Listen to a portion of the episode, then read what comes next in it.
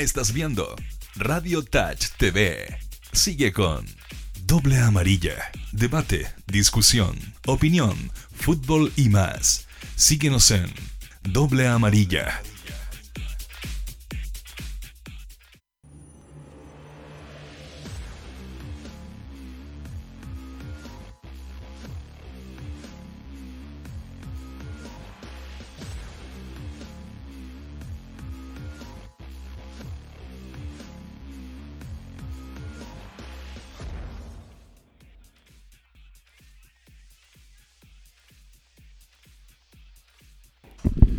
Señoras y señores, sean ustedes muy bienvenidos arrancando la semana, eh, la verdad con todo, con mucho fútbol, con muchas cosas, en una fecha especial. Ya nos están siguiendo en el fanpage de Red Gold, donde la gente se va sumando eh, y arrancamos conversando de fútbol con el gran capitán Fernando Astengo. ¿Cómo estás, Fernando? Bien, Ricardito. Un abrazo para ti y para mi querido amigo Oso. Y el señor Mauricio Pozo, que ya también se hace presente junto a nosotros. Maurito, eh, vamos a arrancar por lo que toda la gente quiere escuchar. Cuando hay cosas que celebrar, hay cosas que celebrar. Cuando hay cosas que recordar, hay cosas que recordar, pero hay otras veces que eh, las fechas van pasando y cuando son situaciones eh, como la que vivimos ya hace cuánto, hace 30 años, Fernando, eh, me parece que hoy día hay que dejarlo de lado, preocuparse por cosas importantes, por el fútbol actual, por lo que está aconteciendo hoy día en el día a día de nuestra selección y lo que pasó aquel 2 de septiembre de 1989 en el Maracaná con una selección extraordinaria, creo que hay que dejarlo atrás. Lo que sí, la conciencia del capitán y lo que el, el capitán participó en aquella situación, creo que lo has clarificado. Creo que hoy día eh, ya no hay más vuelta que darles. Por lo tanto, lo que tú quieras hablar del tema y si no, nos metemos con la pauta porque lo anticipaste. Si perdía Colo Colo con Cobresal, mamita querida, por Dios, cómo se ponía el campeonato. Fernando tengo Bueno, obviamente, después de 30 años, aquí en Chile somos muy buenos para recordar las cosas malas, pero obviamente ya ha habido una cantidad de reportajes a lo largo de estos 30 años y obviamente por el, por el lado mío yo he ido clarificando y, y en el fondo contando la, situación como se generó. Lo importante es que a mí eh, la FIFA me mandó un comunicado después de dos años y medio, porque antes no se podía hablar con la FIFA por un tema que estaba muy molesto con Chile. Pero una vez que pudo entrar la carta del doctor Stopper, que era el presidente del NFP en ese tiempo, que él fue el que retiró el equipo, inmediatamente me declaran inocente. A mí no me rebajan la, condena, como podría se podría decir de alguna forma. No me, no me rebajan la condena, sino que me declaran inocente. Ese fue el comunicado que llega de allá a la FIFA. Hubiese sido distinto, no le rebajamos la condena porque por buen comportamiento, y no fue así. Pero obviamente fue una situación incómoda, fue una, una situación triste, creo que fue una decisión eh, muy visceral, con un grado de locura de por medio, porque nosotros estamos quizá que el ser humano está para cuidarse físicamente, hasta nos echamos crema de repente, pero no para cortarse la, cara. Por lo tanto, yo creo que fue un momento de locura que obviamente Roberto lo, lo ha pagado con queso porque prácticamente no volvió a jugar al fútbol. Así que en términos generales yo creo que se ha hablado tanto, ahora solamente van a ser, van a salir seguramente reportajes de que la situación, pero yo obviamente me siento súper limpio en relación al tema y creo que me ha tocado me ha tocado durante el tiempo ir clarificando preguntas que van haciendo cada cierto tiempo buscando la verdad. La verdad ya está establecida ya se sabe quién fue el, el culpable directo. Hay gente que obviamente sabía del tema y que participó, pero yo los nombres no los he dado nunca por razones obvias. Yo no quiero perjudicar a su familia, ellos tienen a esta altura, tienen nietos, tienen hijos, no quiero que los anden apuntando con el dedo. Perfecto. Así pasamos entonces, por eso que a nosotros la verdad no nos da solamente era porque había muchos que preguntan, que quieren saber. El tema está cerrado. Fernando Astengo fue eh, absuelto de cualquier responsabilidad. Los que se equivocaron, mal por, mal por ellos, mal por el fútbol, pero hoy día el fútbol sigue. Y estamos con Mauricio Pozo, porque eh, el gran Mauro Pozo tuvo fin de semana, tuvimos fútbol y lo decíamos, vamos a tener mucho paño para cortar hoy día con este Colo Colo eh, que perdió en uh. condición de local en el Estadio Monumental por 2 a 0. Y ojo, con un Cobresal que jugó muy, pero muy bien. Mauricio Pozo. ¿Cómo estás? Eh, a ver, siempre es difícil, o se habla, Fernando, eh, cuando el jugador de fútbol corre detrás del balón. es porque está mal parado, porque no tiene la, relación de la marca, no encuentra las alternativas no o hay un orden establecido en las marcas. Así es, o, no encuentra eh, ese orden que tú dices también a la hora de recuperar. Sale uno, salen a destiempo, hay muchos espacios. Y Cobresal ayer, ayer dio una clase. ¿Jugó con eso? Una clase táctica importante. Colocó a Reinero por un sector, a Gaete por el otro, entendiendo que la defensa de Colo Colo es lenta y como no han regado la cancha se ve más lenta. Y, por eso también eh, fue importante el trabajo que realiza Cobresal. Ahora, con estos dos hombres muy abiertos generó mucho peligro. Generó primero eh, un desorden defensivo, no, tu- no hubo buenas coberturas, no, no entendieron nunca los jugadores de Colo Colo que estaba pasando Opaso y Campo de forma eh, juntas, nunca fueron equilibrados. Y eso también es un detalle en el plan de juego importante que realizó Gustavo Huerta y es eh, el fútbol donde tú privilegias el equipo con funciones y deberes versus individualidades, lo que es Colo Colo. Sí. Perfecto. Eh, verdad, también verdad. saludamos a Nelson Ose que se va sumando al panel. Eh, jornada de lunes, jornada de fútbol, jornada de disfrutar y conversar con los amigos. Recordar que estamos por www.radiotouch.cl con Red Gold saliendo por Periscope de Twitter, por nuestro canal de YouTube y por Facebook Live. Además, eh, Darica Punta Arenas, Darica Puerto Montt, más bien en varios cable operadores y Mundo Pacífico. ¿Cómo está Nelson Ose? Bien, estaba afeitado hoy día. Se nota que. Impecable, Carita ¿eh? de guagua. Sí, te ves como. Eh, más- podría ser un modelo este muchacho. Me parece Sí, que es lo mismo que hace, hace 39 años. No, es verdad, y la camisa bien blanca, como corresponde. Un ejemplo. Perfecto. Ah, o sea, Se parece al torto de la novia. Dice, hola muchachos, saludos desde Puerto Montt, con lindo día pero muy triste después del espectáculo penoso de nuestro Colo Colo. El día de ayer, una vergüenza y pena, un equipo sin jerarquía, sin ganas, sin nada, todos esperando el récord de paredes, que es un grande, pero una falta de respeto a 35 mil espectadores presentes. Veremos qué pasará más adelante, el campeonato ya se fue y será de la Universidad Católica. Lo dice Juan Carlos La Avendaño noche. que siempre Un- un nos desastre, sigue. un desastre Eh, un desastre. Bueno, partamos con Colo Colo entonces muchachos. Eh, la Saludos verdad que... a Alec Vera que nos está siguiendo. Ah, ya. don Alex Vera. Eh, la verdad, triste eh, ver un Colo Colo que fue sobrepasado, que por ahí Gaed incluso antes de, re- de lesionarse tuvo eh, una posibilidad de Tuvo finiquitar. Lo tuvo, lo tuvo, lo tuvo entre la chica y el arquero de Colo Colo Cortés, pero eh, la picó de mala manera. Pero te lo voy a preguntar a ti, de lo que viste en el 11 estelar de Colo Colo, eh, ausencias más, ausencias menos, el equipo de Colo Colo es muy superior al plantel de Cobresal, pero eso en el fútbol hoy día, que es por eso el deporte más lindo del mundo, no se notó y Cobresal se lleva tres puntos que lo empiezan a hacer respirar con tranquilidad en el campeonato nacional. Sí, yo voy a continuar un poco con lo que la reseña que estaba haciendo Mauro en relación a, a Cobresal. Ah, ¿estás de acuerdo conmigo hoy día? Sí, Ah, Cobresal hizo un partido de esos partidos que normalmente dice uno un partido inteligente. Este fue un partido inteligente. Sí. Porque a veces uno denomina partido inteligente Lo y- Huerta. y no lo son. Lo gana Huerta y lo gana la obediencia, el cumplimiento de deberes y labores, como dice el Mauro, que a uno le dan como, como jugador, y las cumple. Y creo que ayer eh, los jugadores entendieron muy bien el mensaje, que a veces cuesta. Muchas veces. Porque a veces te, te lo entienden cinco y lo otro, Claro. el, el resto no está dentro de la misma sintonía. Pero ayer vi un partido que hace mucho, pero mucho tiempo, o no recuerdo un partido en que a Colo Colo le dieron un, baile, le dieron un toque, como se dice en la jerga futbolística, lo llevaban por un lado, lo llevaban para el otro, le, le metían profundidad, retrocedían muy bien. Fue un equipo, Cobresal, que no se defendió, metió en su arco. Fue un equipo que se defendió en la mitad de la cancha. ¿Con qué?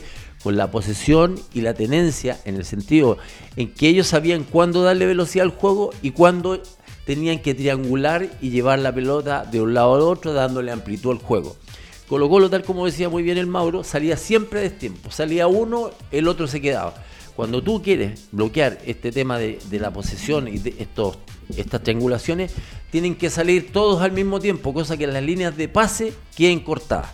Por lo tanto, Cobresal, viendo un Colo Colo anodino, eh, sin ningún tipo de respuesta, porque por último uno tiene respuesta desde lo anímico. Correr, de- luchar, meter, la por último. De la actitud.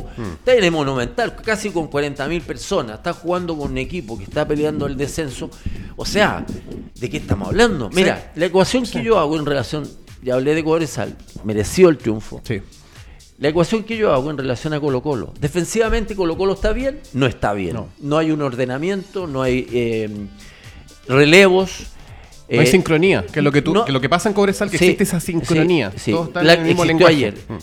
Por lo tanto, sale Opaso, sale Campos y quedan prácti- prácticamente expuestos a Izarralde y Barroso. Izarralde lentísimo, pero lentísimo. O sea, todos los técnicos que quieran jugarle a Colo Colo Mm. y le quieran hacer daño, manden uno rápido contra Izarralde. Porque Izarralde, cuando le ha tocado uno rápido, siempre se ha visto muy mal. Ha tenido que recurrir a foul que ha quedado dentro de la cancha por malos cobros arbitrales. Porque él debería haberse ganado roja en otros partidos Sí. anteriores. Parece que tuviera ventaja en la Claro, cancha. Entonces la ecuación es mía. No defiende bien, estaba diciendo el Mauro, en la zona de volante no hay una gestación o, o una circulación rápida del, del balón. ¿Cómo ataca Colo Colo? Centros de opaso, centros de volado por un lado, colocando 2-9 cuando ya ve que las posibilidades no se están dando desde la zona de volante, entonces coloca volumen. ¿Para qué? Para tirar muchos centros. Si ustedes se dan cuen- cuenta, Colo Colo ha hecho muchos goles de centro. Por lo tanto, el esquema se reduce a que Colo Colo no defiende bien, no gesta bien y no termina bien la jugada. Saquen la cuenta, dos goles Cobresal, dos goles Palestino. O sea, en dos partidos le han hecho cuatro goles a Colo Colo. Un equipo como Colo Colo no le pueden hacer cuatro goles. Mauricio Pozo, creo que compartimos todos. Eh, eh, Colo Colo ayer eh, deslucido por momentos. eh, tristeza cuando uno escucha a los hinchas que se van yendo del Sí, que la Monumental. tristeza es por eso, ¿ah? porque lo que dice León, el tema del público. Sí. Porque Por realmente uno no, no, no se entristece porque te gusta Colo Colo o te dé menos Cobresal, sino que por también la expectativa de un equipo grande que llena el estadio y que finalmente no cumple con las expectativas. Eso es lo que te da pena. Ayer me parecía por momentos con lo que dice por ahí nuestra gente que nos va viendo en las redes sociales que parecía que todos estaban esperando más el gol de Paredes con el triunfo de Colo Colo. Y acá lo importante es el equipo, lo importante es el torneo. Eh, te paso la pelota nuevamente, Mauro Pozo. Me parece que el campeonato se empieza a cerrar. Está Lo muy dijo- difícil. Lo dijo Esteban Paredes. Vamos a pelear el segundo lugar. Ya, o sea, son 13 puntos. Y ojalá que no nos pillen, dijo. Sí, no, es que eh, ha tenido suerte con Sí, los Colo. O sea, y O'Higgins ganaba ayer. Decae Calera, decae Palestino, eh, O'Higgins que venía en alza pierde. Claro. O sea, los, los que están tercero, cuarto, quinto no, no sumaron. Eh, entonces, y eso es hace rato. ¿ah? Colo Colo ha tenido esa fortuna de cuando gana, los otros empatan o, o siguen ese, ese- Sí, porque esa el diferencia. escenario podría ser tremendamente complejo para Colo Colo, tal como dice el Mauro. Si los equipos que vienen de atrás tuviesen un grado de regularidad, No tienen irregularidad. tienen, a Colo Colo lo tienen quinto.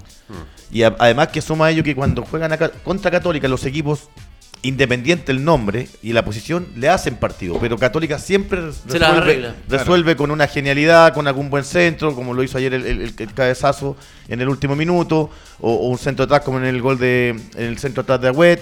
Entonces va sumando cositas, destellos futbolísticos de uno, de dos, o como equipo, y suman. Y en definitiva no, no han podido dar casa al puntero que hoy día siento que está muy sólido. No, ya no le dan, ya. Y es consecuencia del No, buen no trabajo. No, no, ya no le dan y queda todavía más de un tercio de campeonato.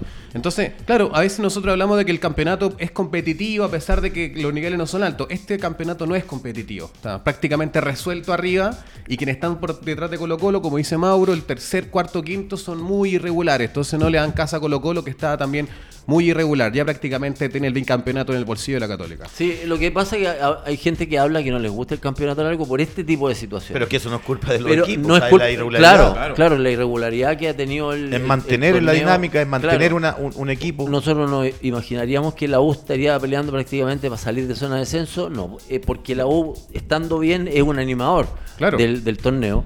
Colo Colo se suponía, se suponía que con la llegada de Mario Sala, que esto también tiene directa relación con, con la mala onda que hay ya del hincha en contra de Mario, se suponía que era un técnico que venía teniendo mucho éxito en Católica, en Barnechea, en la selección, en, en Perú, que fue todo un, un- un golpe futbolístico que un técnico chileno le fuera tan bien. Entonces se lo traen a Colo Colo con la ilusión de que Colo Colo sea ese equipo que en realidad ataque por banda, por el medio, con mucha elaboración. modelo con- Católica, Con, mucha, varias son las el católicas. modelo, con mucha velocidad, con mucha presión.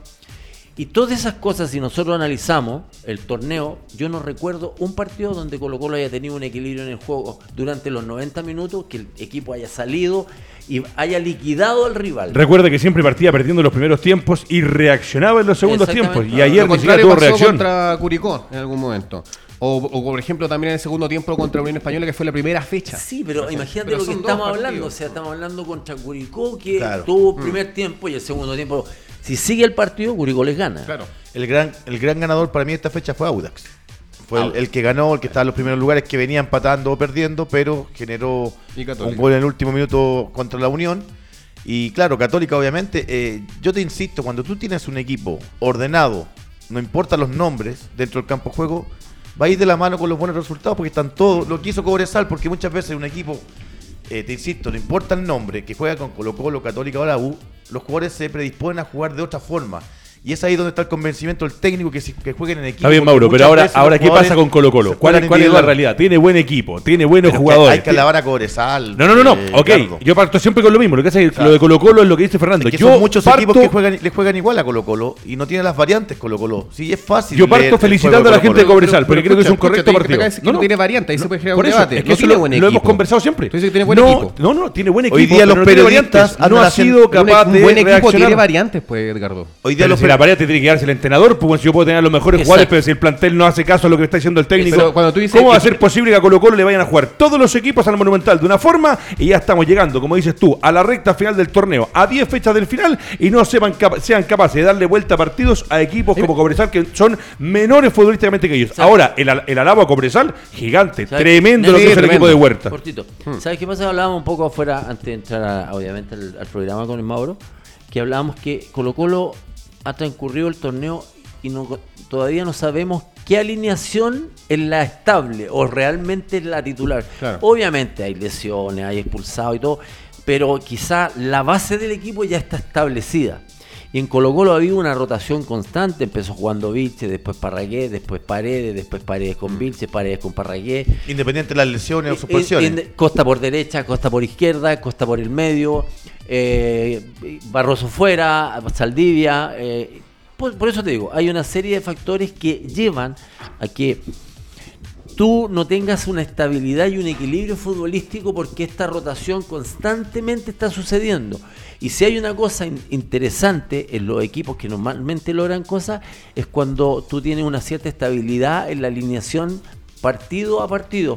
Con algunos momentos en que te expulsan un jugador, tú colocas un reemplazo, pero la forma de jugar creo que lo y los rendimientos individuales creo que es lo más complejo de Colo Colo porque Colo Colo el problema de Colo Colo no son los rivales el problema de Colo Colo es Colo Colo Sí. Lamentablemente, a mí me sorprende la mala campaña de Colo Colo. Porque yo considero a Mario Sala un buen entrenador. No lo considero un mal entrenador. Un buen entrenador porque lo que, mo- lo que mostró en Barnechea, lo que mostró en Huachipato, lo que mostró en Católica, que lo, lo que mostró también en Perú en Sporting Cristal. Pero a mí me sorprende que la campaña sea tan mala. Tan- Que no encontremos nada positivo No. dentro del manejo. Porque, claro, yo, yo puedo decir, o como dice Edgardo, tiene buen equipo.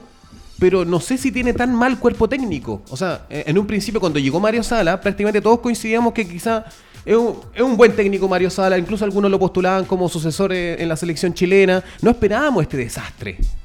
O sea, nosotros ya estamos antes del ter- último tercio del campeonato y no sacamos nada positivo dentro de todo un año que se le ha tenido mucha que dices tú paciencia Mario Sala.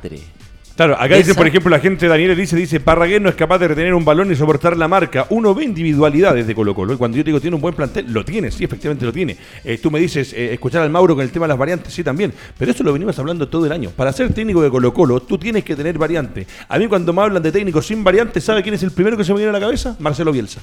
Sin variantes. sin variantes. ¿sí? Bielsa jugó un sistema toda su vida y así juega y muere con las botas Pero por eso, y así elegía- también le ha por, por eso, juga- por eso elegía a esos jugadores que él eh, eh, Bueno. decía que estaban. Tal vez a Salas le falta cambiar, tal vez a Salas le va a Sí, faltar a final de año. Que Colo Colo es muy longevo. Es que, es- pero es lo que que- el equipo de Colo Colo es muy longevo. Sí, si hay que sí, tener pero en lo que pasa es lo siguiente. Cuando tú vas a firmar un contrato, ¿cierto? Te Sabes lo que te vas a encontrar. Y tú tienes claramente ya establecido, este jugador, este jugador, todos estos tienen contrato, estos se pueden ir o los dejamos. Mario Soto sabía, o sea, Mario, Mario Sala, sabía con qué se iba a encontrar, Mm. con un Valdivia, con un Paredes, con, con un Orión que estuvo un tiempo en Colo Colo, Saurralde. con jugadores, Saurralde, con jugadores que ya son hechos y derechos. Por lo tanto, si él se sentía con la capacidad seguramente de sacarle rendimiento a estos jugadores. El tema es que estos jugadores tienen que jugar de una cierta forma, por obviamente porque son eh, jugadores que tienen más edad, que por momentos Colo Colo sí tiene que darle mucha velocidad al juego para que no se te posicionen rápidamente los defensas cuando el equipo rival te ataca. Pero también tiene que bajarle la intensidad a los partidos y así hacer uso del buen pie de estos jugadores de experiencia. Sí, pero- O sea, tener la posesión que por momentos no sea tan efectiva, pero sí en el fondo tener la paciencia para entrarle a los rivales. Y en eso yo creo que ha carecido, yo creo que ha habido una confusión futbolística, te vuelvo a repetir, porque si uno dijera Colo Colo sólido en defensa. O sea, Colo Colo de la, Por mitad, pa- último, de la claro. mitad para arriba ya está jugando, Sí. no está jugando bien. Pero atrás a Colo Colo no le hacen goles. Ya tienes por lo menos una zona eh, establecida en que va a ser difícil que te hagan que te hagan goles. Claro. Pero Colo Colo no tiene ni eso. Vuelvo a insistir, en dos partidos ya le llegan cuatro goles. Es lo que conversamos fuera de, de los micrófonos, hablamos con Fernando. Es muy permeable la defensa. de- o sea, tú ves el segundo gol, no alcanza a cerrar o paso, y le- le- le- todos los jugadores lo recriminan y él levanta las manos como diciendo yo estaba arriba. Sí, pero si primero eres, eres defensa, después tienes que atacar. Está bien, pero ¿cómo no- te- si saben que se proyecta, tiene que haber una cobertura, tiene que haber un Pero llegar que ahí está a- lo que dice Fernando ¿Sí? Astengo en cuanto al trabajo táctico. O sea, hay que ir de atrás hacia adelante. Sí, claro. Yo entiendo que son equipos De atrás grandes, sí. Hoy día Sí, todos, de atrás adelante. hoy día todas las, las estadísticas indican que, que la U los primeros 30 minutos si pudiese concretar. Compadre, el partido dura 90 minutos. Olvídate de olvídese eso, si la U va penúltimo, tercero de abajo para arriba, da lo mismo. Si estos, estos detalles tú los vas manejando y trabajando. Si la U no hace goles en los primeros 25 minutos, trabaja, Claro. insiste, ten variante. Si a Colo Colo los últimos partidos te van llegando por las bandas es porque tanto paso, campos o Pero el que ahí- juegue. ahí es culpa de Sala los dos. o de Opaso? Obvio, De no, pues, de lo- de- por eso te digo, O, eso o de los está- dos. O sea, yo, sé que, yo sé que la- tú, tú eres Si lateral. sube Campos, la primera misión es el- marcador de punta. Obviamente. Sí sé, pero Es y, y cuando- después atacar. Pero si la instrucción de Mario Salas es otra, es primero atacar que después ser marcador de punta, es culpa del Es cuando llegaron con la famosa línea de tres. Los laterales pasaban, ¿no? No, si para qué. No, pues viejo, si eres lateral, volante. Mm. Lo Tienes que armar una línea de cinco Claro, lo propio con línea de cuatro. Si pasa campo, en este caso se queda paso. Si pasa o paso, se queda campo. O viceversa. Si pasan los dos, uno de los dos mixtos se tiene que quedar. Eh, colocarse con los centrales, como se habla mucho. Y Pero- si pero- entiendes que Insaurralde y Barroso son lentos, no subas. No subas. Quédate campo y hacemos una línea de tres, pero bien ordenados. Porque hay que, hay que entender además que Cobresal fue inteligente e hizo ver las falencias que han visto todos los equipos que le han Mira, jugado Colo Colo. aparte de el que salió elegido el mejor jugador del partido que fue Reinero, hizo un trabajo correcto en zona defensiva, en zona de medio terreno. lados Cuando tuvo bien. que obligarlo a Colo Colo a retroceder, lo obligó, lo obligó y por momentos lo tenía metido atrás complicado. Pudo hacer más goles, pudo hacer más goles. El partido con Cobresal es perfecto. Perfecto. Lo que pasa es que ayer eh, las sensaciones que te dejan de un equipo, como lo dijo Fernando Tengo la semana pasada, en condición de local, con casi 40.000 personas, eh, ¿por dónde encontrar la vuelta? Porque uno dice tiempo de trabajo. ¿Cuánto tiempo ha tenido de trabajo ya está? Harto. Lo que decía Nelson Oces, ha tenido más de la mitad de un campeonato. Sí. Y No, con más, jugadores, más, y más con que jugadores que, eh, perdónenme, pero Colo Colo tiene un plantel, para mí, uno de los mejores Y hay que pensar también en la intertemporada. Tuvo todo el tiempo cuando los resultados no es lo inmediato durante la Copa América, paralelamente, para poder trabajar, para poder plasmar su idea de juego. O sea, Sí, y aparte, ¿sabes qué pasa? Que también Mario ha tenido las posibilidades de traer jugadores, pero él se ha mantenido, se ha mantenido también en una, una postura bien. No cambia su sistema de juego. Y él- y- claro, no cambia. Eso es lo otro. No eso, lo cambia, eh, eso es lo no lo otro. que tranza. los equipos ya saben cómo juega Colo Colo y los técnicos ahora tienen todos los medios, todas las posibilidades para analizar los entrenamientos, los partidos que ganaron, los que empataron y los que y los que eh, han jugado bien. Entonces, obviamente, Huerta yo creo que se lleva un aplauso. Porque de verdad, yo vi un equipo tan cohesionado, tan equilibrado, un equipo, vuelvo a insistir, que no se metió al área a rechazar de cabeza todos los centros de Moche, de Opaso, de Campo, de Volado, sino que fue un equipo que salió a jugar el partido y salió a jugarlo en, en forma muy ordenada. Por momentos, me pueden decir que estoy loco, pero por momentos se veía un equipo con una cierta sensación al Barcelona. Porque ellos triangulaban en zonas muy, muy, muy pequeñas. Te tocaban, te tocaban, te sacaban para un lado, te tocaban allá, te tiraban para atrás. Manejaron a Colo Colo y lo llevaron para donde ellos Hmm. La querían. desesperación, Y, a la y desesperación. eso debía haber sido lo contrario. Colo Colo llevar a Cobresal al juego. Sí, de porque Colo Colo es el segundo del campeonato, Colo Colo es el que está jugando contra Cobresal, que sigue luchando y ganando puntos para salir de una zona complicada, tiene un plantel mejor, pero la verdad que eh, eh, individualmente ayer se nota que hay, como decía el Mauro, trabajo, ¿tú hay crees- mucho más trabajo. El Maxi La- colocó en pantalla algo que dijo Paredes que me, me dejó dando vuelta, que en el fondo los, los resultados mandan. No, Sí, claro. obvio. Ese es un pequeño Antes que se nos mensaje, vaya esa es la letra chica. De, de los entrenadores, te lo, la puerta para que no se vaya. te lo pregu- te lo pregunto en esa condición, León. Eh, ¿Está sobrevalorado Mario Salas? Sí. ¿Y subvalorado Gustavo Huerta como entrenador? ¿Está subvalorado también en nuestro medio, Gustavo Huerta? No, yo creo que lo de Huerta, obviamente, él tuvo un paso, Claro, llegó a la U, un paso interesante dentro de, de su carrera. Es un tipo serio para trabajar, un tipo que uno puede confiar en que su trabajo no, no va a incurrir en, en, en no preocuparse de los detalles que necesita un equipo para abordar. Él toma un fierro caliente, o sea, Cobresal Eh, no es un plantel tan amplio, pero Sube con obviamente él, sube sube, con con, él. Pero obviamente, fíjate que tuvo la, la sensibilidad de, de llevar a algunos jugadores y armar un equipito interesante. Interesante. O sea, ellos, yo creo que lo de ayer fue un golpe de confianza tremendo y que los jugadores se dieron cuenta. Fuimos al Monumental con 40.000 personas que esperaban que fuéramos la vela de la torta para pagarnos y resulta que terminamos siendo un fuego artificial Sí, que opacó Con helicóptero en el, El, estadio. tema, el tema que lo tiene que sostener ahora Fernando. O sea, hay que entender el- ese mismo juego en El Salvador. No, pero ¿sabes qué pasa? ya sacó Mauro? siete puntos y es Yo- distinto jugar yo- con otros equipos que con Colo Sí. Por la planificación y yo, todo eso. yo estoy realzando puntualmente lo de ayer, porque lo de ayer estaban jugando con una presión tremenda, entrar al Monumental con 40.000 personas gritando y con Colo Colo con una necesidad imperiosa de tratar de mantener la distancia con Católica, con un pared como un lobo desesperado por tratar de hacer el gol y la gente, la gente, yo te aseguro que la gente, si Colo Colo o Paredes hubiese hecho el gol, yo creo que las, las aguas Sí. se hubiesen, hubiesen cambiado de dirección. ¿Cómo pasó con Palestino? Como pasó que con las aguas estuvieron, entre comillas, Eh, eh, tranquilas Paredes, durante la semana. Pero nadie dice que con- Colo Colo con Palestino jugó mal. Mira, y acá viene una noticia o algo que eh, nos colabora la gente cuando Maximiliano Prieto nos ayuda a hacer un repaso por todos nuestros auspiciadores eh, y sobre todo y en especial a los que más han confiado en nosotros como Buses Romanini, www.romaninibus.cl, traslado de personal acá en Santiago desde el punto de encuentro con tus colaboradores hasta el lugar de trabajo. Dice, ojo, dice Juan Carlos Avendaño, Salas puede pasar a la historia por perder el clásico con la U en el Monumental después de casi 20 años. Si siguen así, lo pierden por falta de ganas.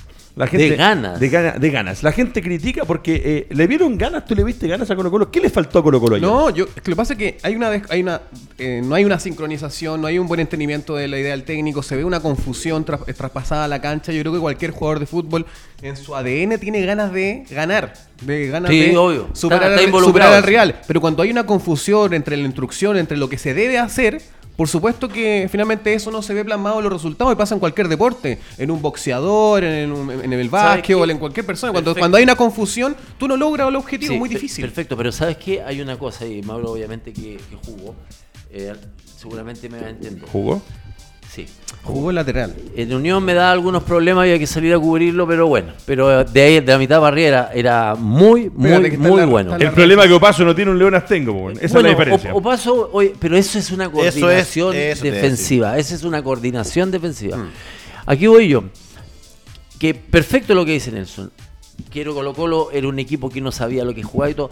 Pero aquí hay una cosa sumamente importante. Colo Colo se ha dicho que tienen jugadores avesados, de experiencia, que aquí, que allá, que esto, que lo otro. Cuando tú ves que hay un equipo al frente que te está tocando, que tú estás llegando tarde a las marcas, el mensaje obviamente tiene que venir desde la banca, muchachos, tomen las marcas más cerca, eh, eh, no dejen que tengan líneas de pase y todo eso. Pero dentro de la cancha, uno, si hay una cosa que no debe perder, y sobre todo un jugador de la U de Colo Colo, es la actitud. Es la actitud. Y si desde el, el mensaje desde la banca no, no, no está siendo bien recibido, tienen que haber liderazgos dentro de la cancha, compadre. Ey, empecemos a presionar, apretemos, sale, achiquemos, vamos. Y, y eso no se vio ayer. ayer ¿Tú ves se- liderazgo dentro del equipo? No. ¿No lo viste ayer? No, no, no. Es que además el, el líder es, eh, natural es Paredes, pero Paredes está en una función en ofensiva. En otra. No, exi- no existe un Marcelo Espina, por decirte algo. No existe un Fernando Astengo, no, no- no existe un, eh, un- un Leo, un Leo Rodrigo, un Luis Murri en su momento. Sí, mira, acá Le me sigue la colaborando la al gente. Dice Sergio Fuentes, Paredes debió haber hecho dos goles contra Palestino, porque mientras no haga el gol, seguiremos viendo cómo lo buscan y buscan para que haga el gol sin preocuparse del, ri- del rival. Eh, Daniel dice Sahumada, dice Insaurral de Tronco, se lo llevan como quieren. Y de verdad que de repente la línea A defensiva mí me de llama, uh, hablamos No, con Fernando también. terror. Hay técnicos que les gusta mucho el central argentino uruguayo porque tienen esa mística, tienen esa entrega, se saben parar, saben enfrentar un duelo. Dios Coti cuando Colo-Colo. Insaurralde, de verdad que últimamente pierde los duelos, pierde los mano a mano, pierde los Llega juegos, tiempo, llega de tiempo, hace falta. Y es un caso especial, o sea, uno entiende la otra vez se enojó porque no le mojaron la cancha, si con cancha eh, seca o cancha mojada y, eh, está es llegando rápido, no, está llegando lento, sí. Sí. Siempre llega, le va mirando el número al, al- al rival, entonces eso es trabajo, entendiendo además que tienes Ya a- a los otro técnicos se dieron cuenta Sí, que por el lado de Zorralde les genera problemas, porque tal como dice el Mauro, muy bien, Opaso se larga. Pero está bien, se larga. Si en algún momento él no va a poder volver. Mm. Pero inmediatamente tiene que haber un volante central que esté ya establecido que si Opaso no llega, va a salir un central. Y el volante se mete en el medio y se vuelve a rearmar una línea de cuatro.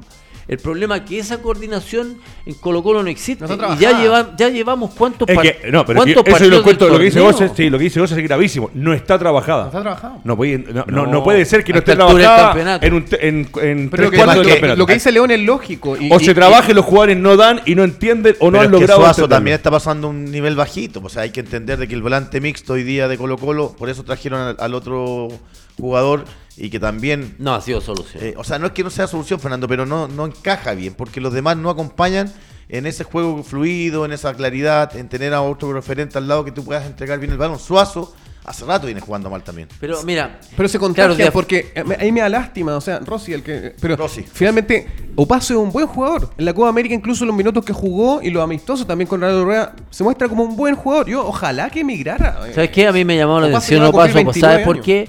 Opaso no está defendiendo bien. hablaba de Suazo, sí. Mira. También hablaste de Opaso antes. Pero antes que me gana, mira, va- porque vas al tema que hablabas tú antes. Dice eh, Jaime Antonio Ríos, dice, Salas está bloqueado, trajo dos laterales izquierdos y a Mouche y cambio paso de su zona original y no lo puede hacer explotar. La cocina en la cocina, la cama en el dormitorio, no se tiene que improvisar. Don. Fernando. Coincido plenamente con, con la persona que acabas de, de- de escribir.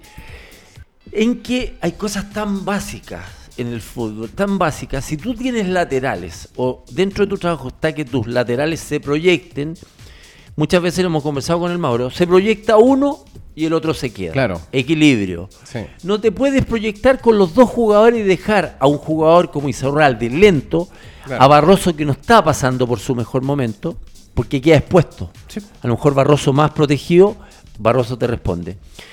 Pero si tú sabes que Opaso se va a ir por izquierda, Isaurralde inmediatamente, Tiene que apenas abrirse sale, derecha. tiene que abrirse Línea de tres, y claro. cubrir esa zona.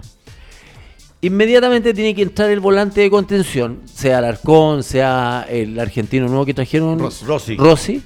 Se queda Barroso y queda Campos. Mm. O sea, armas una línea de cuatro. Claro. ¿Contra cuántos delanteros que te va a poner el rival? Dos, que son por fuera normalmente. Entonces cubre esa posición. Pero si tú, desde el comienzo, en tu ADN, en tu proyecto futbolístico, tienes que los laterales se vayan, tienes que armar muy bien el movimiento de coberturas en términos defensivos. Sí. Y eso en Colo Colo, vuelvo a insistir, a, a esta altura del torneo no se ve. Los equipos vienen, ¿qué hacen? Le abren a los externos bien pegado a la raya. ¿Por qué? Porque Colo Colo, como es visceral muchas veces para atacar, y te ataca uno y te ataca otro y se Claro. va y se van y se van de las marcas y todo eso. Por eso que Colo Colo en este minuto está pasando lo que está pasando y por eso que tiene una diferencia abismante. Católica es un equipo ordenado.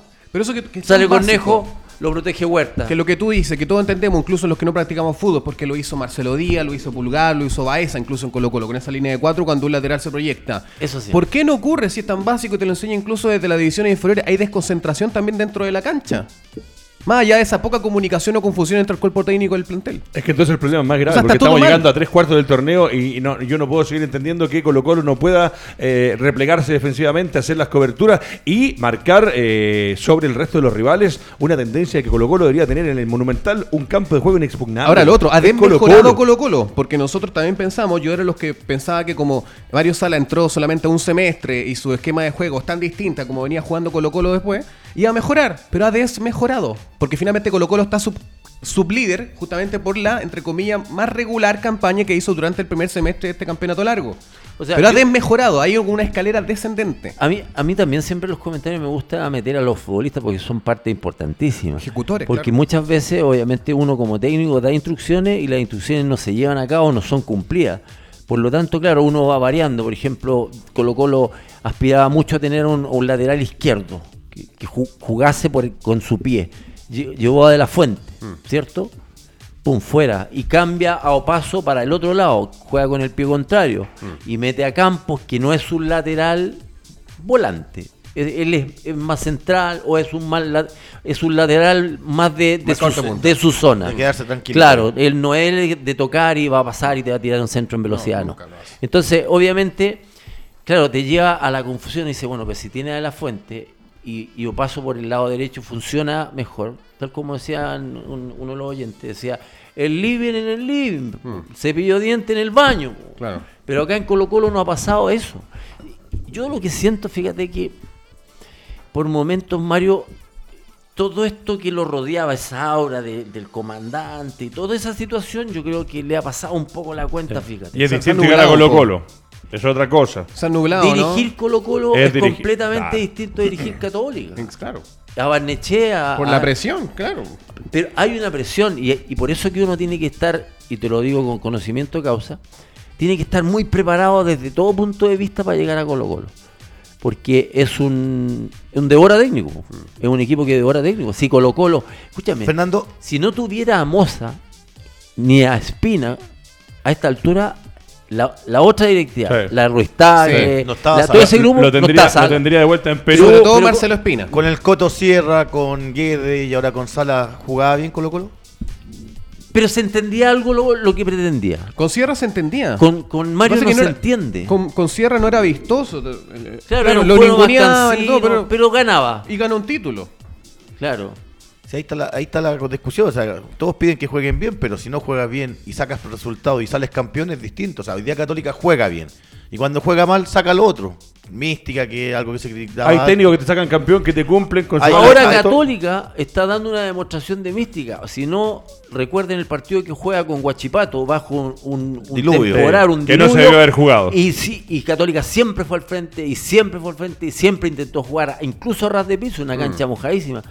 Ahí Católica yo creo que recibió el, el equipo, el técnico recibió un respaldo de lo anímico y dijimos, a ver, no lo podemos ganar jugando, Claro. cancha seca, tenemos que meter lo otro. Y metieron lo otro y todos iban al piso, y todos iban al suelo, y todos embarrados. Esa es una demostración de actitud. Y eso es lo mínimo que se le pide a un Sí. equipo como Colo Capitán. Colo. Y esta Y les semana quiero- Colo Colo juega sí, Copa Chile. No, y les quiero plantear otra cosa, eh, que también de repente nos olvida, pero dice muy bien Jaime Antonio Ríos. Dice, eh, pero con todo lo que pasa, dice, pasa algo extraño, por decirlo menos, que Colo Colo estaba a 5 puntos de la Católica, pero desde la salida de Orión todo cambió. Recuerden que Paredes dijo que algún día sabrán lo que pasó realmente. Para mí algo pasa en el camarín. Y la verdad que uno viendo a Colo Colo, como dice Fernando Astengo, le cuesta entender a qué juega, Es que qué yo creo que pasa. ahora todo es válido, porque no sabemos nosotros las causas de por qué Colo Colo está jugando tan mal. Sí, también con Mario Sala nos, nos esperábamos nosotros también este, que- este desenlace donde, Tremendo. donde muchas fechas antes del final de campeonato y esté todo resuelto. pues. viejo. ¿Sabes qué pasa? Que de repente se puede eh, tomar como excusa de que no está Valdivia, de que no está eh, Valdés, eh, puntualmente, que son dos jugadores sumamente importantes. Pero Católica también ha tenido inconvenientes. Claro. Y ha metido a Saavedra, ha metido a Munder, ha metido a Rebolledo, ha metido a... ¿Te das cuenta? Sí, Entonces claro. Católica, efectivamente, dicen que se trabaja bien en las divisiones inferiores de Católica. Efectivamente, po, porque hay jugadores, yo creo que en Colo Colo los hay. Está un Villanueva, pero Villanueva está metido dentro de un círculo que no funciona, Claro. que no rueda, que no rueda, que no rueda, Sí. que no avanza. Y no va a poder crecer. Y no va a poder crecer. Lo mismo que Berrío. Mm. A ese tipo de jugadores hay que meterlo en un equipo donde esté armadito. Ya Católica está armada, a ver, no, no va a jugar Fuente, va a jugar Saavedra. ¿Por claro. qué? Porque Saavedra tiene, tiene mejor pie, tiene mejor técnica y Fuentes es más de corte. Claro. Lo coloco en San Carlos a Saavedra y a Fuentes lo coloco allá. Esos son decisiones de los técnicos inteligentes. Cuando tú vas a jugar afuera y sabes que te van a atacar, voy a colocar un hombre de corte y, como Fuente, puntualmente católica, y a Wet que no me suba tanto. Perfecto. Bueno, muchachos, cerramos lo de Colo Colo y nos metemos con la Católica y también pasaremos por la Universidad de Chile y el resto de la fecha. Recuerden que mañana tenemos todo el fútbol de la B, análisis completo. Eh, vamos a Católica. Católica, de una u otra manera, Eh, sigue- hablando de la B, Dígame. se fue el técnico de Temuco. Epa, sí, de la mañana le y en. Magallanes están, en el transcurso del día puede haber novedades también porque no ha sido buena la campaña de No, del. Pato, muy Muy mal. mala. Bueno, Oye, vamos con Católica, tiempo, ¿eh? que es el puntero absoluto del campeonato. Eh, la Católica, Fernando, que venía de un partido complicado con Everton, venía de un partido complicado con Coquimbo, un partido complicado con la U. eh, hoy día logró eh, sacarle una diferencia mayor a Colo Colo y parece que la Católica va caminando de la mano eh, de un técnico que llegó, puso mano dura, puso orden, nadie habla, todo tranquilo. La Católica es el equipo que hoy día va caminando rumbo a un bicampeonato, a pesar de que le habían complicado un poco en el último tiempo, pero con tanto Fagasta hizo un buen partido. Por momentos, como decía el Mauro, estas in- individualidades eh, que parece cuando el colectivo anda bien, la individualidad anda bien, se ganan los tres puntos. Bueno, el tema de Católica es bastante especial, lo podríamos llenar de elogios por la cantidad de puntos que le lleva al, al más cercano perseguidor. Eh, obviamente en Católica ha habido una estabilidad futbolística y que tiene un orden. A veces no luce tanto. No exuberante es, un- la no es un equipo que luzca tanto, ni que tantas luces. Tiene algunas individualidades. Pinares está, está pasando por un muy buen momento. Tiene un fútbol agradable de ver. Eh, Agüet también es un. Agüet es un líder eh, futbolístico Sí. dentro de la cancha. Él se Agüet echa el equipo, él se echa el equipo a los hombros. Él, él, él te hace goles, el bate tira un centro como el partido pasado. Gol de Pinares. El gol de Pinares. Eh, tiene también un arquero que es que para el- nuestro medio, yo creo que eh, Ataja, cumple, te llegan cuatro veces y ataja las cuatro. Corta bien los centros. Entonces, en general, en general, el andamiaje de Católica está funcionando bien. Sí, de hecho, el gol que le hacen fue un gol que era muy, pero muy difícil por ese cabezazo, se pique en el Era, piso. era eh, muy difícil. Muy complicado. sí. pero en términos generales, Católica, yo creo que eh, es un equipo que tiene claro a lo que está jugando. Y eso es lo contrario que pasa en Colo Colo. Católica tiene claro lo que juega. Ellos saben que los equipos cada vez le van a poner más oposición, sobre todo en la posición que está. Quieren bajarlo, algunos equipos, obviamente, para rescatar puntos, pero Católica no traiciona su forma de jugar. No traiciona y sigue y toca y, Y, y- mueve. y ahí entra y de nuevo va. el tema de las variantes. Si le pregunta al Mauro Pozo en la Católica, de repente sale Pozo en Tastengo y el equipo Es sigue que- funcionando es que igual. Ahí está la, mm, el diálogo per- permanente del técnico en base a los que juegan, son titulares, y los que están esperando la oportunidad también van manejando eh, las opciones tácticas. Eso te da la tranquilidad de que el técnico, si no está mañana, un ejemplo, eh, Bonanote, coloco a, al que lo está haciendo muy bien Pinares. Pinares. Y Pinares hoy día es dueña del medio campo. No, Pinares muy bien, muy, muy Eh, bien. eh, yo creo ha que subido eh, mucho el nivel. claro, es- es lo que bien dices tú. Todos marcan las bandas. Si no está. Puch, aparece otro jugador. Sí. Si no está el Chapa, aparece otro jugador. Siempre van quebrando los esquemas y eso es leer bien el juego. O sea, el técnico también propone durante la semana. Eh, chicos, si nos van a marcar a Puch o al Chapa, a que, que rompa que línea. Claro, a Wet, como lo hizo bien ayer en el centro, Sí. rompió línea, centro atrás, gol. Eh, en el cabezazo, está bien. Eh, te llegan también. No te hacen mucho daño, ok.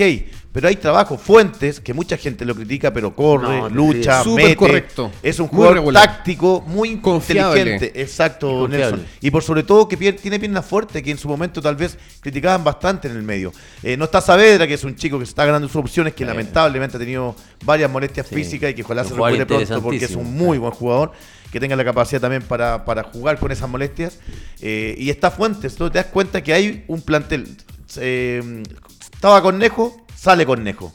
Entra Parot. Parot lo hace bien, vuelve con Nejo. Y así Sí. va, va sumando minutos. Va Entra sumando también- Silva, sale Silva. Claro. Claro, y, y todos tienen su librito bien y aprendido. va sumando confianzas en todo, porque todos lo hacen. Entonces, en definitiva, estos 13 puntos no es producto de la casualidad. Y es raro porque trabajo. cuando hay entrenadores donde impregnan en sus jugadores que el librito esté bien aprendido, que sean correctos y sean regulares y ejecuten de buena manera lo, lo que tienen que hacer, eh, el, el medio chileno, el periodismo, los comunicadores, nunca alabamos a ese tipo de técnico. Siempre estamos esperando, ¿Sabes no, qué? pero Yo que el ofensivo, que quiera atacar, ahogar al rival que al, al arco contrario. tiene un orden. Nunca en ¿Sabes qué, defensa los pillan mal Pero, parados. por ejemplo, nunca la a mí a me ma- llegó, a- me llegó por esas cosas de la vida, tú sabes que en el fútbol todo se sabe y hay muchas cosas se filtran. Que Quintero se reúne con los jugadores y les pide la opinión. Les pide la opinión si están a gusto jugando de esta manera, si nos estamos defendiendo como cómo se sienten en el fondo. Y los jugadores tienen derecho a opinar. Y hablan y le, y le conversan. Entonces, creo que eso no se sabe porque vemos un Quintero muy serio, como muy empoderado, que obviamente el tipo da la sensación de que sabe, porque se para ahí, da instrucciones, tipo empoderado del- de, de Católica. Y hasta el momento obviamente lo ha hecho bien, el partido pasado hizo unos cambios que uno le llamaron la atención, pero fueron cambios interesantes los que hizo. Y vuelvo a insistir, él tiene un diálogo constante con los jugadores y habla... Y él decide. y- y- claro, ante, reúne ante, todos los argumentos de los jugadores, él filtra. Él filtra y dice, a ver, tienen razón. Porque los técnicos inteligentes son los que de repente le piden la opinión a los jugadores. Porque ellos son los que están en, en la cancha y ven cosas que desde afuera uno, parado, por muy buen técnico que sea, uno a veces hay cosas que no las ve o no las percibe. Y ese diálogo creo que... Te aseguro que Jürgen Klopp debe hablar con los del Liverpool, debe hablar, ¿Sí? muchachos, con qué tal, qué les parece, aquí y allá, perfecto, esto aquí, esto allá. Lógico. Mancomunión Sí, entre eso es. Y ahí tú los Es logra- una, y ahí es una logra- mancomunión porque logra preguntar a los muchachos. Ahora, el que manda, el que decide, como dice el Mauro, él. es él. Y ahí tú Él. logras dos cosas positivas, Edgardo, porque una, integras al plantel Claro. dentro de las decisiones, se sienten parte Dentro de lo que van a jugar. Se llama equipo y eso es trabajo en equipo. también jugadores pensantes. po. Jugadores que de repente, ¿sabéis qué? Ah, mira, Esos dictadores ya no sirven en no el fútbol. sirven, no sirven. Pero mira, mira, gente, yo jugador de fútbol dentro de un plantel, sé que el entrenador de alguna vez en cuando nos reúne y nos pide la opinión. Yo voy a pensar en qué decir. Claro. Entonces tú generas también jugadores que estén El jugador pensando. inteligente- inteligente. ¿Sabe qué, Dice- profe? Tenemos plantel para jugar con un 3-5-2 porque Astengo y Pozo pasan muy bien por afuera. Lo tenemos acá, nos están pillando en defensa, nos están pillando al pelotazo largo. Reestructuración aquí. Obviamente él ¿Sabes lo qué va a pasa? ver. Que es un tema que tiene una doble lectura. El, el jugador que es torpe lo va a recibir y va a decir, oye, este gallo está lleno de dudas. Por eso nos Sí. está preguntando. No, pero- Ese jugador torpe. Hmm. El jugador inteligente está Ah, sí, diciendo... pero ahí hay algo importante. Si es que Quintero lo pregunta después de que van 10 fechas jugando a su estilo, que han funcionado las cosas, me parece que lo pregunta más que nada como para ir corrigiendo y ver Para cómo ir está el- limpiando algunas zonas que están sucias dentro de la Porque cancha. lamentablemente van a ver otro que si le pregunta la tercera fecha, No, va a decir, ah, este no sabe, No nada. sabe nada. Claro, hay que tomarlo con altura de mira, Por Mauricio eso que el Pozo. técnico tiene que ser inteligente y saber en qué momento hacer este tipo No, de y además que cuando tú tienes un plantel de que está en el primer lugar, a veces eh, los jugadores que están que son suplentes no están contentos y son los más importantes dentro de estas conver- conversaciones. El caso de Bonanote, eh, te das cuenta entonces eh, que era un referente, que firmó hasta el 2020, que hoy día está haciendo banca, que los pocos minutos que él ingresa lo ha hecho sentir, o cuando ingresa un- de titular también lo hace sentir jugando de buena forma.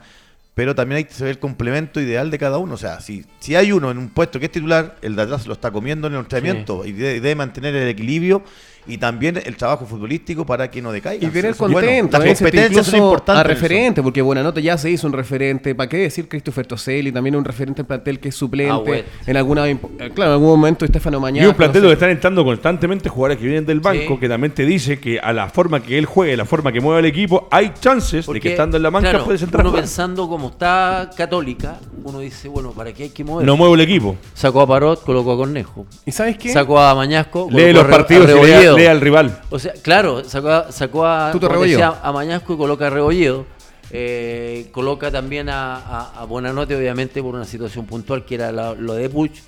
Pero eso también te lleva a confusión al Real. Hmm. Porque Puch ya tiene uno establecido cómo juega, Exacto. ¿cierto?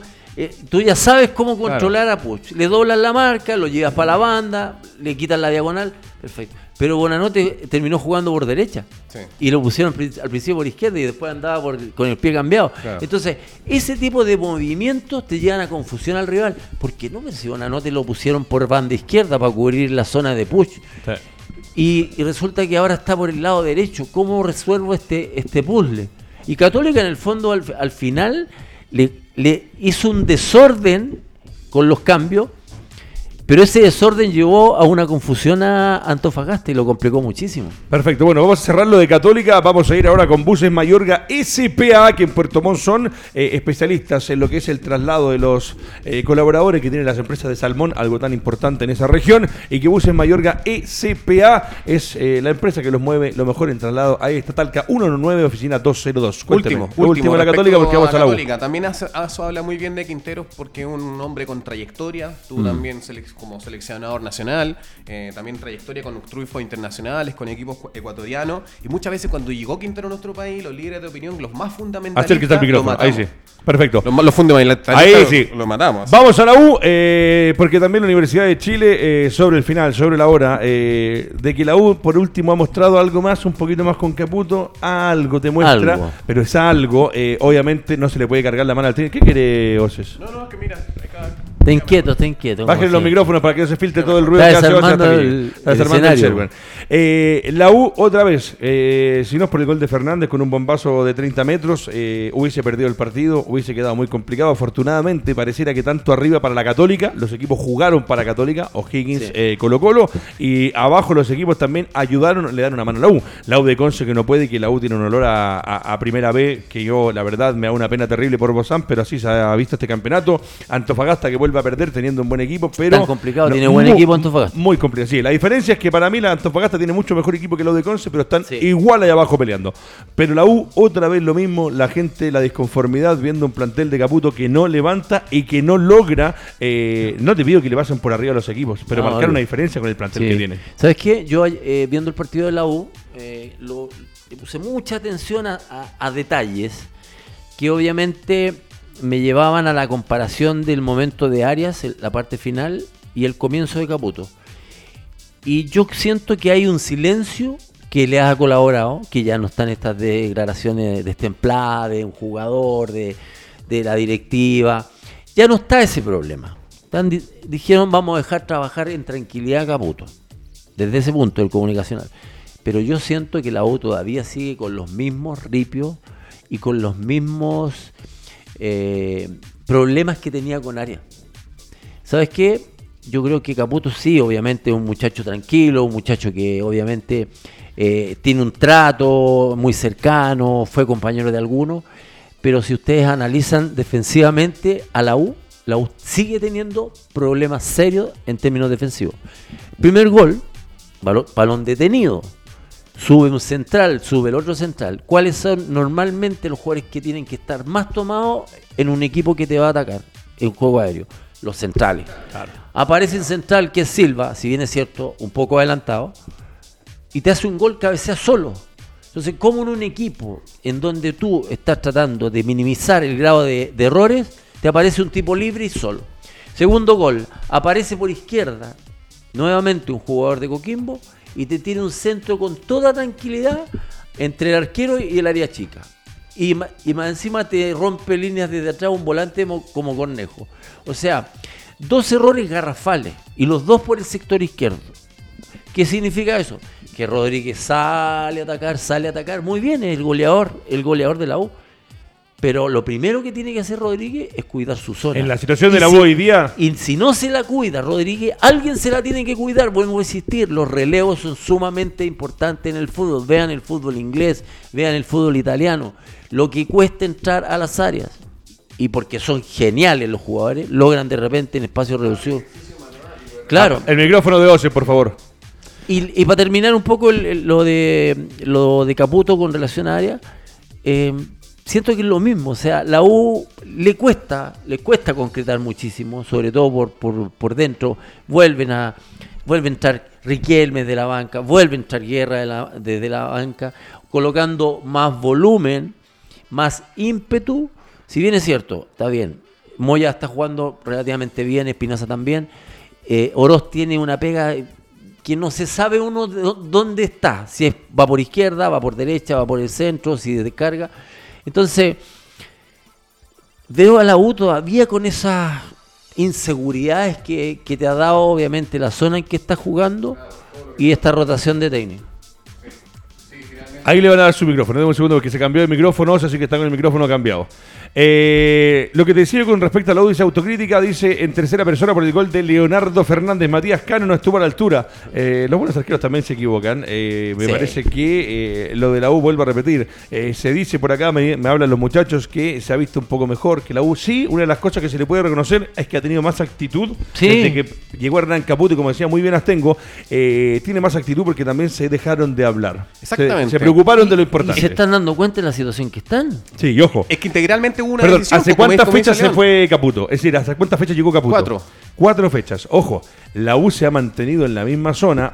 Y vuelvo a repetir, no es culpa de Caputo porque ha tenido muy poco tiempo para trabajar. ¿A cuántas fechas estamos del final del torneo? Es que lo- A 10. Sí, hay que ser justos que los primeros partidos eran muy difíciles. ¿Tiene- tiene- ahora tienen un partido más abordable que es con Ojo, Unión- Unión Caputo Española. cualquiera no va a poder llegar ningún técnico en el mundo a cambiar en 24 horas lo que el equipo No. viene haciendo mal hace dos años, no uno. Imagínate que hubiese perdido, no, no pasó. Sí, pero se ve complicadísimo. No, no, si lo que yo estoy diciendo no, no es que sea una comparación, las comparaciones son odiosas. Odiosas. Si yo hubiese visto, uh, claro, la actitud es distinta, el silencio eh, te mucho. colabora muchísimo para trabajar tranquilo. Ahora, el término de- en puntaje, la U no ha avanzado mucho, No, sigue claro. en una zona roja, por lo tanto, lo que le falta a la U ahora, a todo este fútbol que ha mejorado por momentos individualmente, le falta concretar, Claro. abordar un partido, no sé, hacerle dos, tres goles a un equipo y, y descansar. Yo creo que ahí la U yo creo que va, va a va- tomar un, un vuelo distinto a lo que está teniendo, porque todavía, todavía le pasa esto, que está jugando un buen partido, está atacando, le llegan y le hacen un gol. Claro.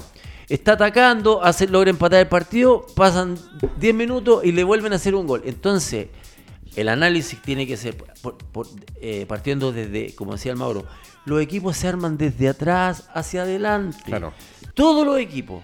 El que quiera armar el equipo de adelante hacia atrás está súper complicado. Porque la idea es que no te hagan goles Sí. y tú tengas 30, 40 minutos para poder hacerle un gol, pero atrás no te lo van a hacer. Y a la, a la U lamentablemente le están haciendo gol. Si la U estuvo a 3 minutos de perder el partido. Sí. Es verdad. Pero como, Eso es lo que ayer yo escuchaba en mucha gente, de la gente que me gusta escuchar, que son muy pocos en Chile de, que hablan de fútbol, decían, eh, acá se, se valora el empate porque es un punto y no es una derrota, pero fue sobre la hora, fue con un, Ah. con un zapatazo de otro partido, ojo, de otro partido. de uno de los, a ver, eh, hay que tener calma, lleva tres partidos jugados, Calma, dos partidos sí. jugados, hay que tener calma, pero eh, cuando uno trae jugadores de afuera, los metes a jugar inmediatamente y te rinden, mamita querida, por Dios. Medel llegó en Italia, en el Boloña, el primer día, pum, entrenó Claro. 45 minutos a jugar. Alexis seguramente por todo lo que viene, porque no venía en el mismo ritmo seguramente, lo guardaron, pero ya por lo menos ahí está. Pulgar, los dos primeros partidos marcando. Pulgar marcando. Entonces hay jugadores y jugadores, como dice Leonas Tengo. Y acá llegó este chico Fernández, que se metió a jugar en la U, el primer partido fundamental, ahora de nuevo fundamental. Sí. Y ese 3 minutos, 5 minutos que ¿Sabes quedaban, lo que? si no, ¿sabes la personalidad para patear de la distancia que pateó? perdiendo, cuando te quedaban No, un par de imagínate que minutos. se te- Otro eh, te tira el centro, habiendo mucho volumen ofensivo. Otro te tira el centro y en el fondo me deshago de mi problema. Claro. Y pierde una jugada de gol. y pateó, hizo el gol. Y, tiene el riesgo de perder una Sí, jugada de gol. Pero yo, yo soy cauteloso en relación a esto, porque hay que tener calma. sí, sí, porque sí. eh, el final la desesperación o comentarios desmedidos Sí. también. No, es lo justo. es Está lo rindiendo, justo. está Exacto. respondiendo y Claro. eh, hasta el momento es acertada Es la como, es contratación como del cuando jugador. se hablaba de Riquelme, porque Sí. prácticamente Ri- Riquelme era Van Persie, eh, no sé. Era una área. era- claro, y no y los elogios llovían por todos lados, no, este este el 9 que sí. va A mí tener sabe que una de las cosas que me llamó la atención, que- que... hablaban siempre de que era el goleador de los goles feos, y eso te habla que muchas veces estabas ahí porque eh, hay No, y cuando hay fue goleador del campeonato, fue goleador con, con 11 tantos. Sí. Fue también, No, eh, no, fue un campeonato de, de artilleros destacados. No Creo es que Van esta es Basten. una semana positiva para la U por cómo se ganó, en qué circunstancias y sobre todo lo que tú dices, lo- lo- lo- los hierros defensivos en los goles tiene de Coquimbo muchos Unido. problemas defensivos. Entonces, sacar un punto bajo este contexto es positivo para la U considerando que tiene un partido No, y que ganado lo tuvo y perdido. tres Pero empates ojo, consecutivos. ojo, eh, la, la conformación de las defensas en el campeonato a nivel nacional te deja mucho más que hablar. Mira, Juan Carlos Avendaño me pone es, entre comillas, uruguayo en mayúscula. Bueno. No lo vamos a descubrir día. Muchas veces Uruguayo, los, la uruguayos, los argentinos eh, tienen eso. Ojo, no todos, porque acá muchas veces llegan uruguayos y argentinos más que nada eh, que no han jugado en ninguna parte y vienen para acá. Pero sí, comparto Ahora, con raya para la suma, cuando ganó Caputo, no jugó bien contra Deportes de Antofagasta, no fue un buen partido de la No. Universidad de Chile, pero le ganó un rival directo. Entonces son tres puntos de oro los que tuvo con Sí, Deportes de el tema es Antofagasta. que ahora se te viene a la vuelta de la esquina jugar con Colo Colo. Ojo, que se te viene antes de vuelta de la esquina ahora un partido más accesible dentro del escenario de, la, de Católica, La Calera, Coquimbo Unión en, en Sánchez Que es Unión Española. Sí. Que viene en baja, que recién tomó eh, Ronald Fuente del equipo. Pero que también equipo eso, con- eso que- te puede jugar en doble de doble manera, porque la Unión seguramente ahora va a intentar, sabe que está en una zona complicada, está ahí en la Es mitad, que se todos está están así. En este momento ya va, Claro, la Unión así. pierde y le ganan los de atrás, la Unión se mete en una zona. En este momento van a estar todos presionados y exigidos, sobre todo la U. Pero en este O sea, caso, sí, si gana y, y relativamente jugando bien, va a ser una descomprensión. No, lo que pasa es que obviamente hay una tónica con relación a Unión. Oiga, que Unión perdóneme, descompresión, no descomprensión, porque son dos cosas distintas. Muy bien. Descompresión. Descompresión. Descompresión es otra cosa. No, descompresión. Descompresión, muy bien. Sí. Perfecto. De descomprimir. Descomprimir el equipo. un desahogo. Oye, nos metemos en los últimos. ¿Cuánto nos queda, Maximiliano Prieto? Dos minutos, Dos 120 minutos, segundos, papá, se pasó capitán. volando. Maravilloso, así se pasa. así- esto es fútbol, maestro.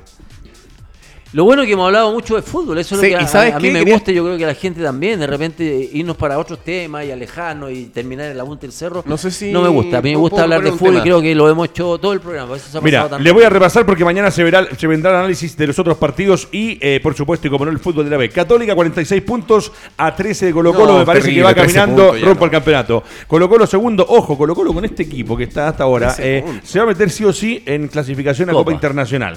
Pero va a haber que pensarlo bien y trabajar bien porque con este equipo, a este nivel, con este ritmo y con lo que juega, Colo Colo va a ir otra vez afuera. Así que no trae un par de buenos jugadores a hacer un papelón. Cortito, traen a Mario Sala, ¿cierto? Hay tres eh, situaciones que de por delante. Era la Copa, Chile, no, Libertadores. Copa Libertadores, la Copa Chile y el torneo. La, co- la Copa Internacional fuera, quedó en primera ronda fuera inmediatamente. O sea, no tuvo ni siquiera posibilidad de competir porque lo barrieron. Segundo, el campeonato lo tiene prácticamente perdido. O sea, estamos hablando de dos instancias de tres Claro. que prácticamente ya queda fuera. Y si en la Copa Chile queda afuera, o sea, de tres torneos, 3 de 3. tres de tres, No, y sería un, no, sería un fracaso, un fracaso rotundo. Sí, señor. Bueno, Audax Italiano 31, Calera 30, Coquimbo 30 y O'Higgins 30, todos iguales, pero la diferencia de gol es mejor del equipo calerano. Después está Guachipato con 29, Curicó con 26, La Unión con 26, ojo, y como decía muy bien el León, la U eh, viene después está Curicó con 26, Unión Española 26, Cobresal 24, Iquique 23, Everton 22, la U 20, Antofagasta 17 y la U de Conce 16. La diferencia entre los equipos que están de la mitad hacia abajo O sea, son de dos partidos. Antofagasta partido está a tres puntos de la U. Sí, sí. Es un sobre abajo, pero 13 puntos es como para diferencia del No, puntero a- contra un a- a- séptimo- arriba, séptimo lugar. Arriba me parece que por, por, por historia, por trayectoria y por la diferencia se va a hacer Oye, imposible. breve. Lo breve. Muy breve. Ayer, eh, bueno, ayer, eh, domingo, claro, eh, dos superclásicos, Nacional contra Peñarol, eh, un partidazo, lo vi, ganó Nacional 3 a 0, y también Boca River, Boca que, va- que jugó en el estadio Sí. de River. Mañana lo vamos a, conversar porque Pablo Díaz aprobó A en lo que pesar del primer 0 a 0, superclásico. gran partido súper vistoso, también nos habla del ritmo internacional que se está jugando. La intensidad. Mi vieja que ve eh, muy, muy pocas veces fútbol argentino, fútbol internacional, me Es decía un ritmo que, increíble. eh, era impresionante como de repente estaba Boca defendiendo y al Claro. segundo siguiente estaba Boca atacando. Imagínate que un 0 a 0, una persona que no está tan... Muchachos, en la producción Carlos Soto, Maximiliano Prieto tras los controles www.radiotouch.cl. Agradecemos su sintonía y hoy día acá se habla de fútbol, muchachos. Exacto. Doble amarilla a través toque le un toque a la gente, un radiotouch.cl. toque, un toque de fútbol le dimos.